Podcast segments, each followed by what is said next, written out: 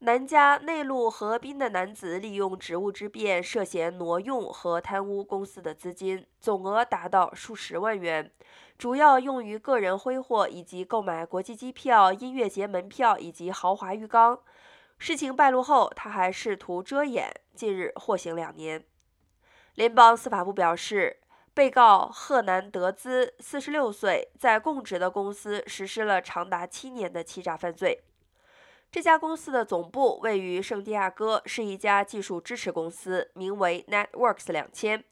被告在进行犯罪期间，非法获取了超过三十五万六千元的额外薪水以及购买享乐物品。被告日前向法庭承认，在二零二一年八月犯下了四项电汇欺诈罪。四月一日，法官对被告宣判，命令对被告失还盗取的三十五万六千元。